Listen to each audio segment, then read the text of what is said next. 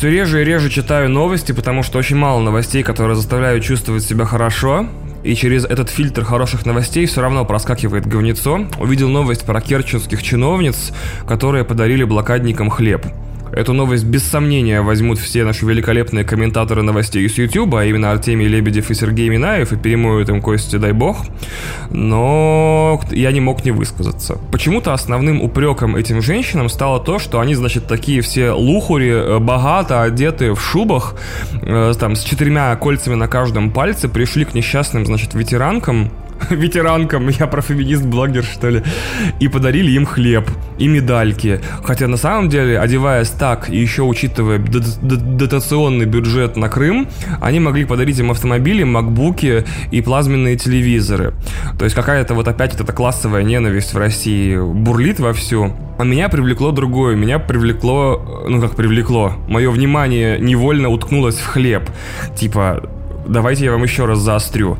Люди подарили блокадникам хлеб. Типа, хлеб людям, которые пережили голодовку.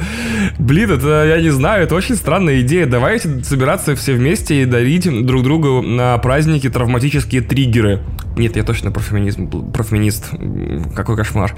Эм, да, давайте собираться и дарить друг другу травматические триггеры. Вот я сказал слово травматические триггеры, и вы как будто на секунду оказались в видео Никсель Пиксель, извините.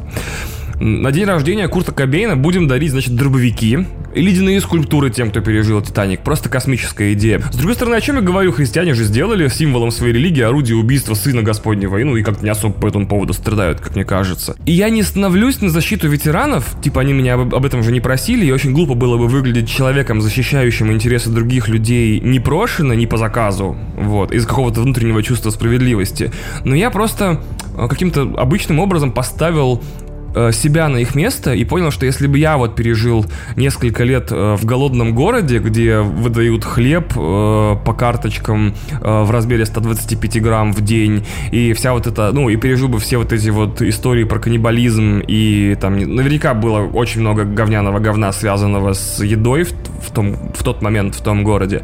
И если бы мне через 75 лет, чтобы отпраздновать окончание этого печального периода моей жизни выдавали бы хлеб, я бы человека просто тростью отхерачил бы прямо на лестничной клетке, скорее всего, вероятно, даже насмерть. А так как в нашей стране уважают ветеранов, мне бы даже за это и ничего и не было.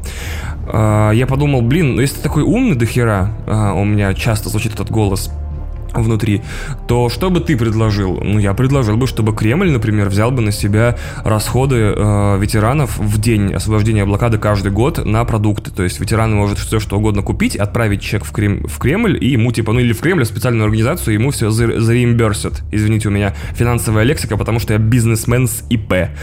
А, то есть... Э, вот, вот классная идея. Пускай люди в свой праздник не едят хлеб, потому что у них вряд ли есть с ним хорошие ассоциации, а едят наоборот все, что хотят. Пармезан, дорогущее вино, там классную пасту, и закупаются и там, не знаю, устраивают себе, я не знаю, насколько это уместно по отношению к, вечер... к ветеранам, но вечеринку, пати, званый обед, ужин с семьей, все что угодно. Все только чтобы показать, что вот мы не зря выиграли, и теперь мы можем позволить, чтобы люди, которые когда-то пережили голод, теперь могут опять же, не знаю, насколько это уместно, от пуза наестся. И вообще, в принципе, с блокадой Ленинграда связано очень много э, говна сейчас в интернете странного. Я видел сторис каких-то инстаграм-блогеров, на которых подписана Кристина. Я в инстаграме почти не появляюсь, мне очень там душно, наверное. Эм, которые приехали на празднование дня снятия блокады, и у них была такая пулеметная лента из сторис, типа, лол, вот это хлеб, который блокадникам давали каждый день, а вот эта порция блокадного супа, такой подвиг, такой подвиг, какие-то опять общие слова непонятные. Э, такое чувство, будто они по пресс-релизу Министерства обороны работали в этот момент. И вообще вся эта история, типа, аттракцион почувствуй себя блокадником, ну это же пизда полнейшая. Ну то есть все это жопа, это поехавшая херня. Представьте себе Японию Япония. Значит, э, годовщина очередная э, падения ядерной бомбы на Хиросиму и Нагасаки. И дети, японские дети идут сначала в солярий, а потом в рентген, типа, блядь, почтить нахуй падших дедов. Ну, типа, что за херня? Серьезно, это так тупо. Я тысячу раз уже об этом говорил, и, вероятно, мой бомбеж будет продолжаться и дальше на эту тему. Но чем ближе это 75-летие Победы, чем больше у нас репортажей за... Сколько? А, сейчас февраль, март, апрель, май.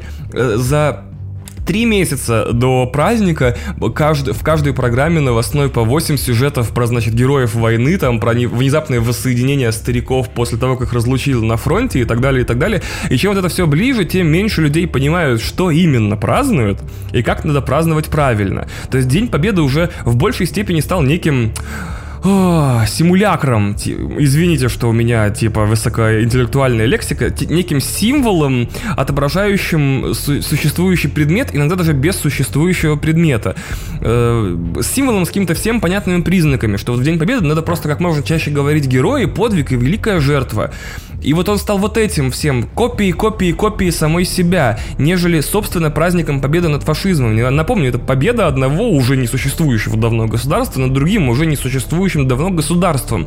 Это как праздник победы Лотаринги над, над Речью Посполитой. Я уверен, правда, что эти страны не существовали на карте мира никогда одновременно. Э, это просто пример, поэтому слышишь, дорогой слушатель, который ищет у меня логические нестыковки постоянно, и оговорки, и энциклопедические несоответствия, я отдаю себе отчет, что Лотаринги и Речь Посполитая, скорее всего, не существовали. Блять, а прикинь, они существовали, и сейчас этот мудак какой-нибудь не напишет, типа, вообще-то в 1685 году на карте была и Лотарингия, и Речь Посполитая. Вот тебе, блядь, ксерокопия Атласа. В общем, за эту неделю у меня было две вещи, которые вызвали полнейшее недоумение и бомбеж. Это вот хлеб для блокадников, про который он только что рассказал, и вот этот аудиофрагмент из великолепного подкаста Куджи Подкаст. Послушайте, пожалуйста. Каждый о своем, короче, мечтает. Кто-то хочет просто фанту. Вот не, не колу там, не спрайт, а менее популярную фанту. Это странно. Взять долбануть фанта. Ну, сладкого тоже хочется. Я понимаю, нет, просто фанта же она самая, ну, из них из трех самая хуевая, как мне кажется. Не, иногда она... фанту прикольно попить. У нас да. все уходит в... В отличие от спрайта и колы, фанта не лечит. То есть спрайт и кола, они же лечат живот, как бы желудок. А ну, это, это установлено реально. То есть детям, например, в Америке я, я об этом не знал. Я лет 7 или 8 назад там в Америке... Ну, в минимальных дозах, да? То, чтобы... Ну да.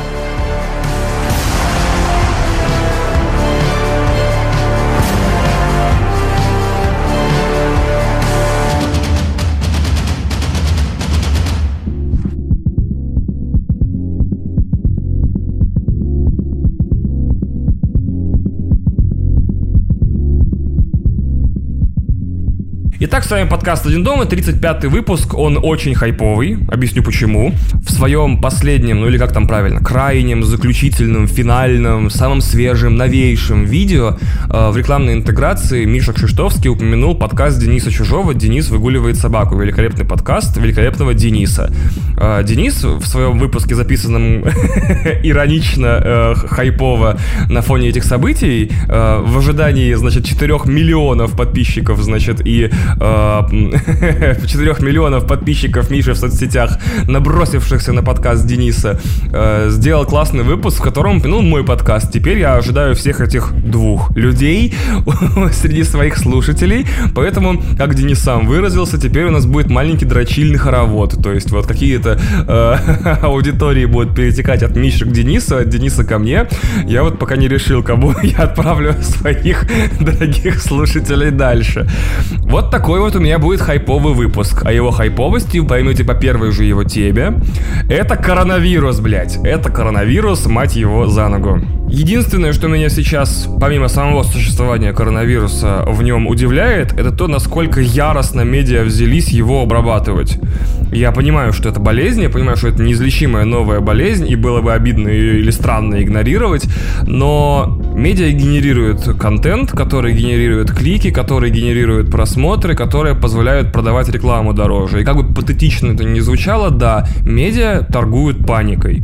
И это понятно, но э, в итоге большое количество публикаций, новостей и всего остального размывает картину. Ты хочешь знать, как вообще проис... Э, ну, как дела, что происходит и что делать, чтобы не заразиться. А в итоге получаешь из любой соцсети сейчас любого новостного сайта водопад бесполезного дерьма.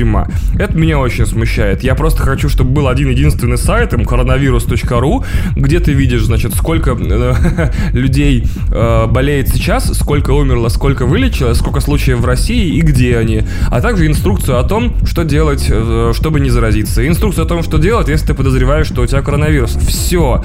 С этим, по-моему, из русских медиа справилась только «Медуза», которая там выпускают карточки, инструкции и так далее. Все остальные сайты, как сумасшедшие, в, больни... в Китае построили больницу. Это никак не меняет мою жизнь. Еще 30 декабря врач предупредил э, китайское правительство, что коронавирус на свободе. Это никак не меняет мою картину. Э, власти Китая скрывали 7 дней информацию о том, что он передается от человека к человеку. Это не меняет мою картину. И вообще мне поебать. Все, что меня интересует, я описал выше. Не надо плодить лишние, ну, блядь, не знаю, информационные э, сущности, чтобы только, э, чтобы получить важную информацию становилось сложнее. И э, вообще э, количество мнений, блядь, э, каких-то экспертных оценок э, настолько чудовищно, что я подумал, что было бы круто, если бы кто-то, как только начинает рассказывать о коронавирусе, э, сразу бы прикладывал к своему рассказу диплом вирусолога и обзоры на свои научные работы. И только вот в случае предоставления этих важных документов к человеку бы прислушивался. Это бы сильно нам информационный фон как-то очистило бы от, лишнего, от лишнего, и мы бы жили счастливо. А так как диплома вирусолога у меня нет, то и пошел я нахер. Единственное, что хотел бы отметить, очень смешно, как в России, всегда предельно ксенофобской стране, которой, всегда, которой любого триггера достаточно, чтобы начинать, начать ненавидеть новую нацию, вдруг началась вспышка ненависти к китайцам. Э, типа, ха-ха, прикинь, ты такой идешь по Красной площади, а рядом с тобой китаец чихает, что ты будешь делать? Не. И я такой, ну, для начала больных э, коронавирусом в Китае сейчас в 50, в 57 раз меньше, чем больных ВИЧ в России. То есть я бы с большим страхом относился бы к голым русским, чем к чихающим китайцам. На этом о коронавирусе все.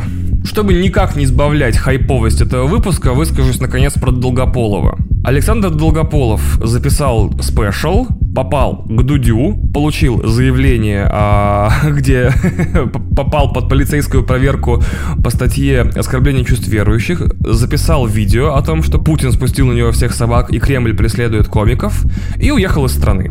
Это кратко. Это то, что произошло на данный момент. Гораздо интереснее вещи начали происходить после его отъезда.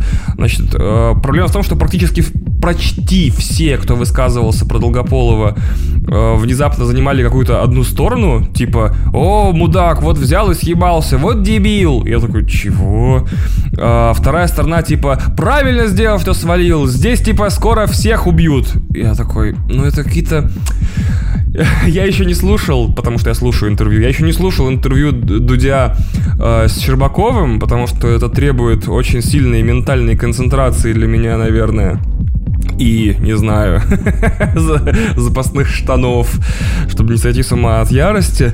Но мне кажется, что у нас образовался некий спектр Долгополова-Щербакова. Такой научный термин. Это вот, значит, от либералов до, э, до батей ватных. Не знаю, как-то вот такая ситуация, что у нас невозможно стало никому занимать нейтральные позиции. То есть то, что Саша повел себя в видео, на видео, как типа королева драмы, э, присвоив полицейской проверке статус практически политические репрессии, это одно. То, и это можно оценивать по-разному. К сожалению, вы не находитесь в шкуре Саши, и осуждать его за то, что он там что-то записал и как-то не так сказал, это тоже довольно странно. Я просто, опять же, как и в случае с блокадниками, ставлю себя на его место и понимаю, как только бы кто-то пришел бы хоть в один клуб, где я сидел и пил, просто даже не читал стендап, и сказал бы, что полиция мной интересовалась, я бы с такой скоростью исчез бы вообще из страны. Эм, чтобы мне остались бы только теплые воспоминания и турбулентный след. Знаете, как в мультиках, когда Роудраннер убегает от Вайли и Койоти, он с места пьюм, исчезает, за ним такое перо и такое вот завихрение, турбулентный след. Вот такая бы херня от меня в России осталась. Нахер мне это надо? И почему вообще обсуждается Долгополов, они сумасшедшие, которые пишут заявления, и э, полицейские, которые, значит, э, тоже, блядь, феноменальные люди, э, типа последняя попытка как-то укрепить имидж МВД среди граждан была, наверное, в сериале... Блять, как он там назывался? В сериале а, «Глухарь». Э, который уже давно-давно, насколько я знаю, закончился. Если тебя начинает проверять полиция, это может значить все, что угодно. Это может значить, что тебя просто проверяет полиция. Это может значить, что какой-то чиновник, значит, надавил на МВД и тебя собираются закрыть. Это может значить, что на тебя действительно объявлена охота и травля. Это может значить все, что угодно. И нет никакого, а, никакой возможности каким-либо образом проверить, что это на самом деле. То есть так как у нас разнарядки там и Гасилова судебная, это уже само собой разумеющийся факт, которому совершенно никто не удивляется абсолютно, то и как бы ясности нет. А когда нет ясности и знаний, на место их приходит страх. Очень общеизвестный, хотел сказать, научный факт, это не научный факт. Так просто человек, видимо, внутри где-то себя устроен. Э, особенно Александр Долгополов, который, не зная, что происходит, естественно, как и любой россиянин, начинает подразумевать худшее. Что все, значит, Путин лично посмотрел стендап, выдал распоряжение, типа, этого закрыть и казнить. И вот отправил верных своих МВДшных силовиков репрессировать комика. То есть проблема не в Долгополове. Я бы поступил абсолютно точно так же. Я просто непопулярный стендапер, на меня не пишут заявления сумасшедшие. Я не шучу шутки про Путина. А, Кристина шутит шутки про Путина. Э, я не обсуждаю как бы его материал, потому что, ну вот да, мне комедия человека не близка, но это не повод его каким-либо образом осуждать. Э, да и сам Долгополов мне не близок. Я посмотрел интервью, он показался мне приятным человеком, но не больше. Мы должны Хотя такой призыв, да, странный, мы должны никому, мы, естественно, ничего не должны. Это вот как-то... Мы же все понимаем, о чем мы думаем на самом деле, что э, полиция Полицейская проверка, допрос, вызов в полицейское отделение. Это как бы такая, такое дерево вероятностей, все ветви из которого заканчиваются плодами в виде дерьма. То есть э, нет как бы стопроцентной и даже 90-процентной, да и вообще какой-то вероятности, что вот полицейские такие, Александр, здравствуйте, присаживайтесь. О, спасибо, господа полицейские. Может вам кофейку, Александр? Да, конечно, давайте. О, смотрите, Александр, тут проверочка пришла, какой-то ебанутый ее написал. Нам надо просто спросить, вы выступали там? Да, конечно, выступал. О, блин, ага, а какого числа? Этого, да? А, на ютубе есть копия выступления. О, ну ладно, ладно, Александр. Ну, в общем, вы крепитесь, будьте молодцом, типа, мы вас очень любим. Отличный второй концерт, первый не очень, но второй прям супер крутой. Удачного третьего концерта, выступайте, рвите танцпол. Спасибо, Александр. Спасибо, господа полицейские. В какой, блядь, параллельной реальности этот сценарий имеет право на жизнь? Ведь, ну, блядь, серьезно, ну, люди швыряются стаканчиками там и закрывают или открывают полицейским шлемы и влетают на сроки. А тут человек как бы про Путина шутит и про Христа. Понятно, что непонятно ни хера. И вот эта непрогнозируемость действий, когда это касается полиции, вот это боль, более, больше всего страшно. И от этого Саша уехал. И от этого любой бы нормальный человек уехал. Потому что странно, когда в стране есть орган, который вроде как должен... в стране есть орган, и он сидит в Кремле. Э, ой, шутка про Путина, меня сейчас тоже вызовут. тоже проведут проверку. В стране есть орган, чья задача следить за порядком в стране. В стране есть орган, задача которого, типа, обеспечивать безопасность граждан.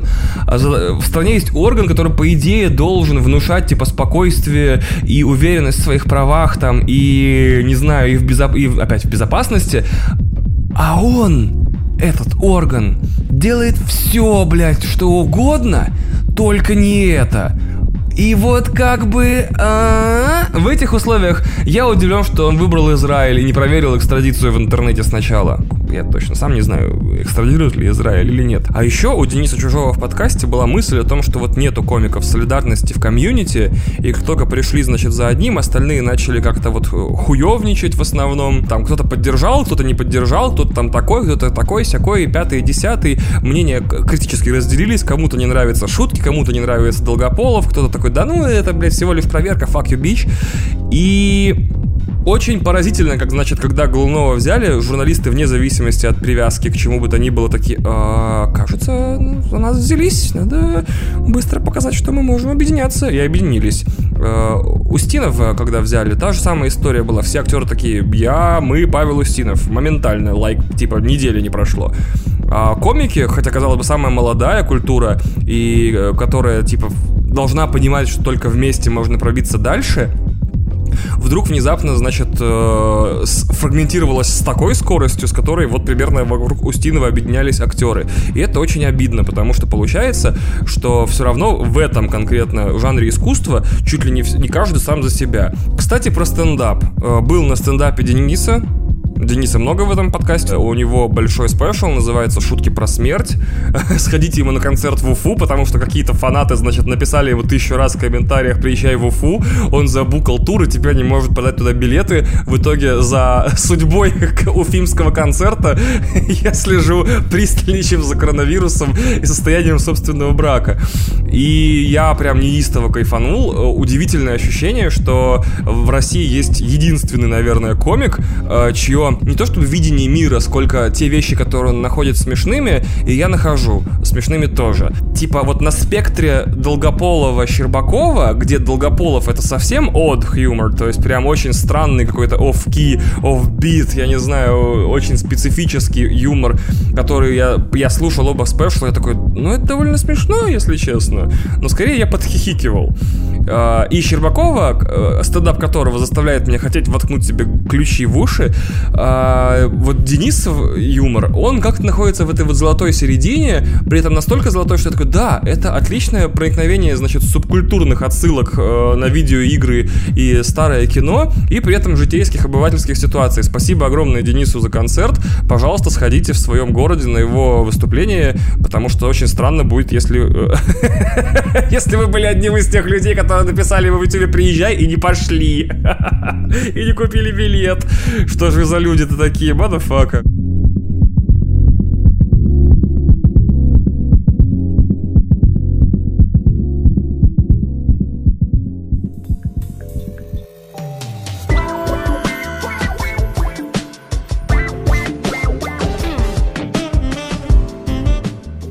Еще одна важная штука, которую, без которой этот подкаст не будет полноценным, это рассказ о маркетинге вины. Я, значит, э, когда мы с Кристиной ездили в Латвию, подпи- не подписался, зарегистрировался в такси под названием Bolt. И все свои шутки по поводу названия этого такси вы можете оставлять в комментариях там, где слушать этот подкаст. Э, то есть, да, мы покатались на Болте, вот. э, И мы уехали, а в России, насколько я знаю, Bolt доступен, но мне не так интересно, потому что э, у меня Яндекс Плюс, я отлично езжу на такси э, без проблем. И приезжает оно быстро и везет меня хорошо. Я такой, ура, Яндекс Такси, я твой этот апологет и, как его, амбассадор. Но тут мне начали слаться письма. э, Одно из них это было письмо с каким-то заголовком типа э, «Мы думали, что мы с вами типа в долгосрочных отношениях». И я такой, вау, типа, что за херня? Открываю, это болт такой, вы давно не заходили в приложение. И я хочу сказать, что таких писем от разных сервисов я получаю слишком много. Э, И даже в спам-папках я регулярно вижу формулировки заголовков типа «А я думал, мы надолго». Блин, а я вот этот самый, этот самый.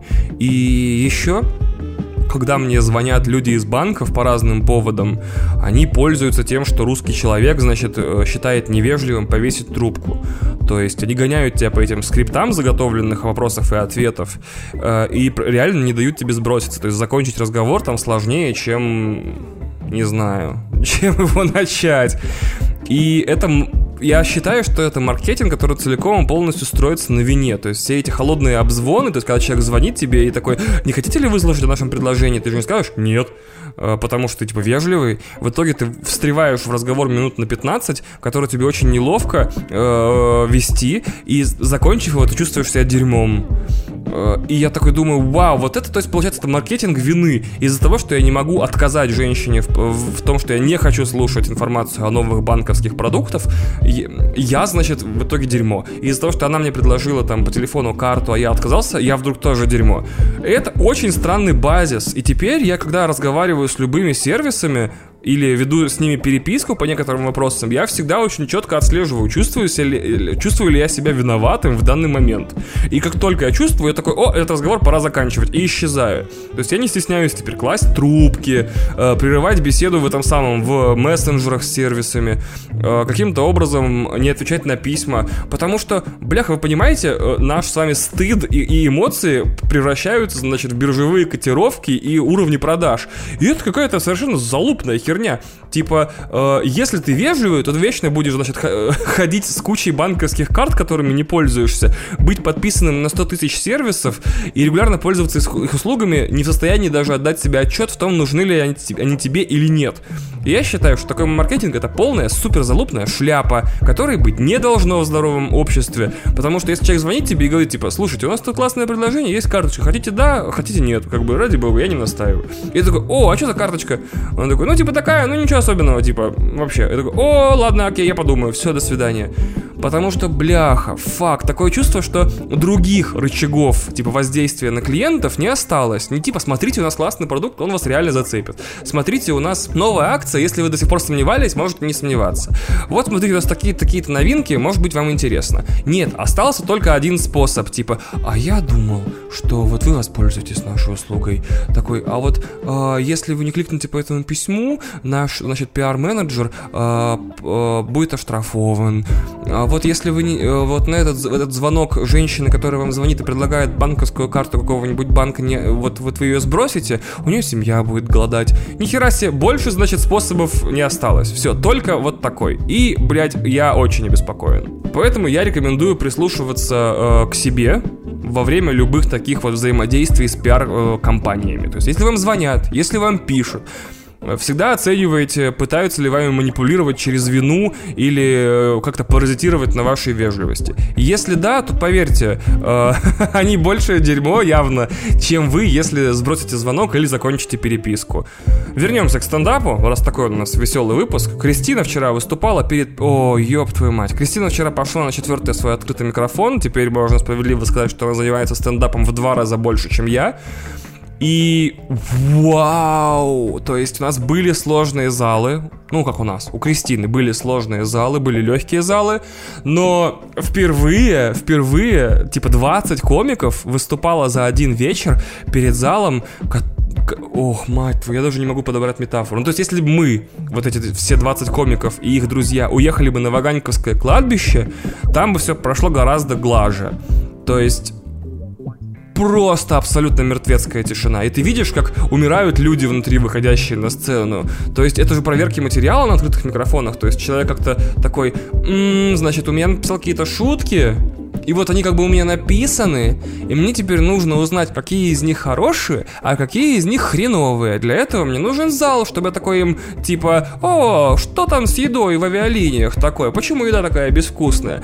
И э, зал такой, о, о, это смешная шутка, и смеется. Он такой делает пометочку, типа, хорошая шутка, четко заходит. Он такой, давайте поговорим, блядь, о симуляциях и симулякрах Бодрияра. Хорошая книга, кто читал, похлопайте. Никто не хлопает, он такой, возможно, я переумничал. Надо упростить отсылочку, конечно. И в итоге Таким образом, люди и куют свои шикарные часовые спешлы за год. Блять, какой ужас. Я так и хотел заниматься стендапом, но когда я узнал, что нужно э, отгулять где-то 200, 150, там, 300 тракториста, открытых микрофонов, чтобы написать хороший часовой спешл, я такой, бляха, это такое чувство, что люди, занимающиеся, знаете, тибетские монахи, я забыл, как эта штука называется, мандала, по-моему, когда они из цветной пыли создают рисунки. И это такой прям супер микроскопический ювелирный э, процесс, который занимает очень долго, а потом они его еще и сдувают. То есть это вот для меня сейчас стендап. То есть ты по писечке, по шуточке, по словечку собираешь себе часовое выступление, записываешь его на YouTube, выкладываешь и забываешь его навсегда. То есть, ну, это, не знаю, как мой любимый анекдот с тем, как мужик кормил канализационный люк сыром. Там панчлайн, типа, а что там? А он отвечает, не знаю, но сыр любит. То есть это какой-то сизифов труд, честное слово. Уважайте стендаперов, честное слово. Ну, а там был самый мертвый зал. То есть человек написал шутки, выделил вечер, привел друзей, заплатил там, э, оплатил друзьям счет, потому что, наверное, так делают хорошие комики. Они зовут друзей и типа приходи, посмеешься над, над шутками и заодно пиво попьешь. Мне просто нужно материал откатать. И он выходит, и вот он 4, там 5 минут читает свои шутки и не понимает. Мертвый зал. Или все шутки говно, или он говно, или все говно, или жизнь говно. И это просто жопа. Кристина вышла такая, и материал, который в другом клубе натурально просто разрывал зал. То есть стены ходили ходуном, люди падали на землю и катались.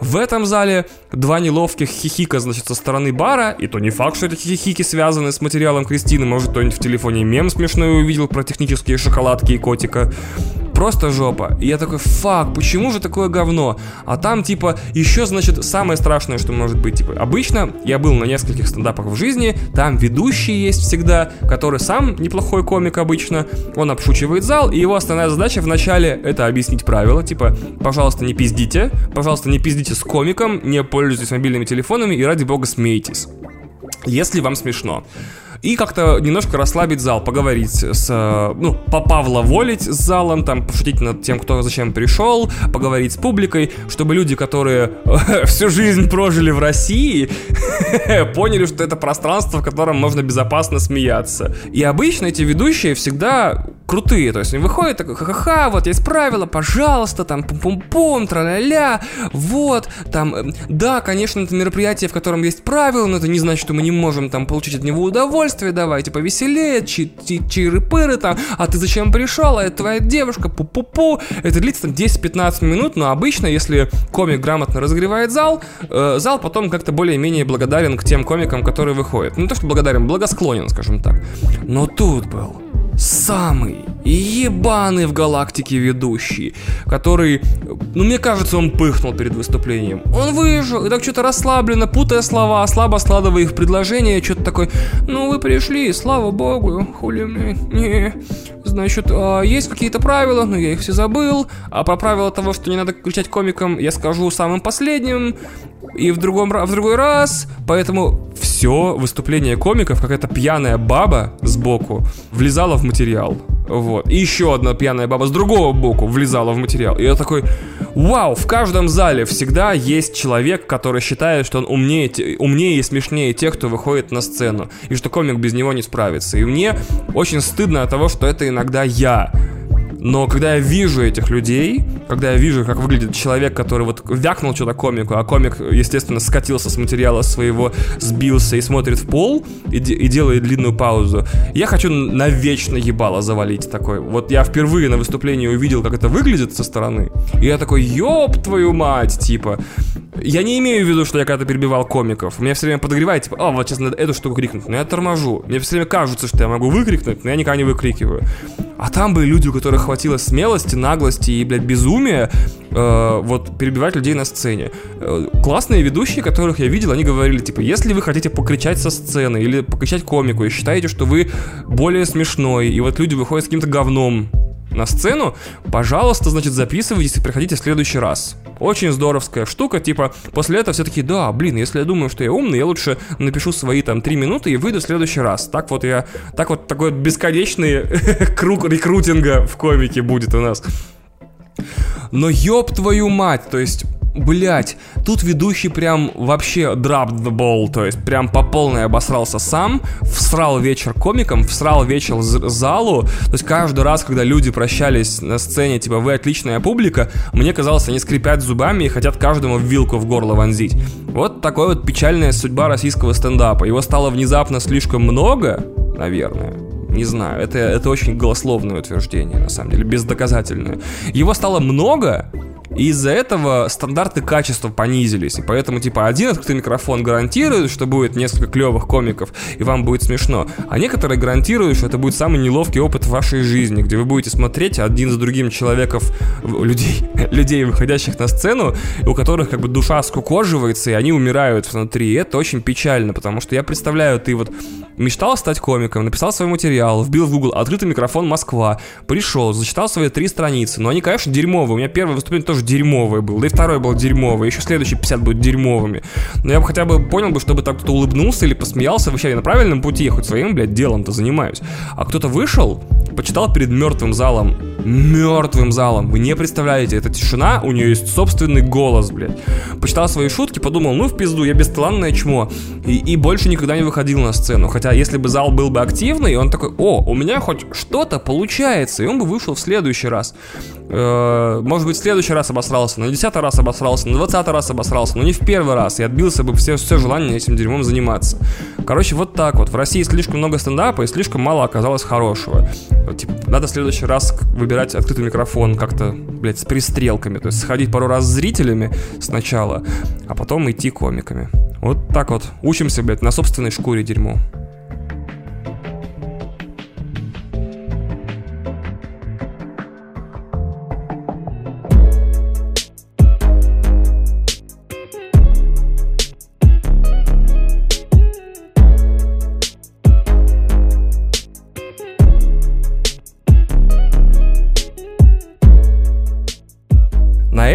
На сегодня все. Если вам понравилось то, что вы услышали за прошедшие там сколько там полчаса чуть больше, пожалуйста, рассмотрите три безумных варианта помочь этому подкасту.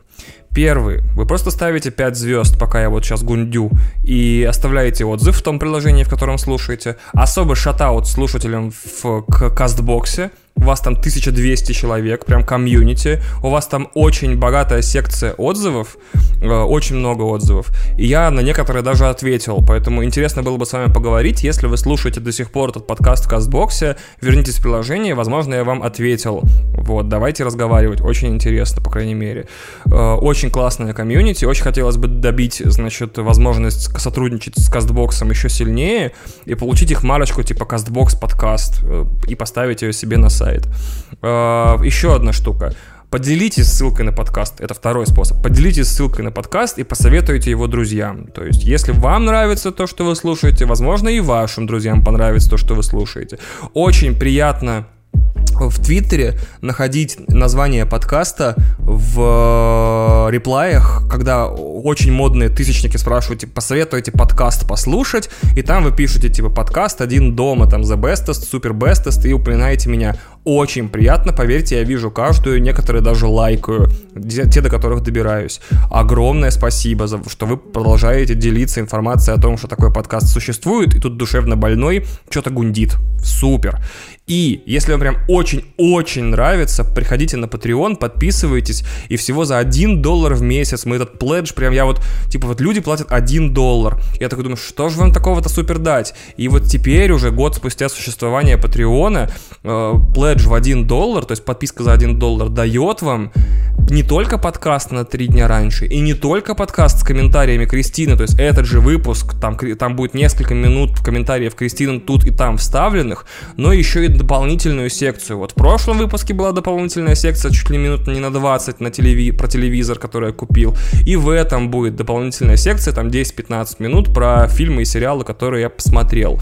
Э, мне кажется, это классно. То есть ты платишь всего 1 доллар, если тебе подкаст нравится. Вы не только респектуете мне за то, что я вот этой всей херней занимаюсь, но еще и получаете дополнительный контент. И если вам очень-очень-очень нравится Patreon, то вы можете занести там 5 долларов в месяц. И тогда вы будете получать еще дополнительные эксклюзивные выпуски. А если вы занесете от 10 долларов в месяц, то вот самая невероятная фигня случится в вашей жизни. Я буду называть ваше имя раз в месяц в козырном специальном выпуске, общедоступном, и благодарить вас лично за вклад, значит, в мой семейный бюджет.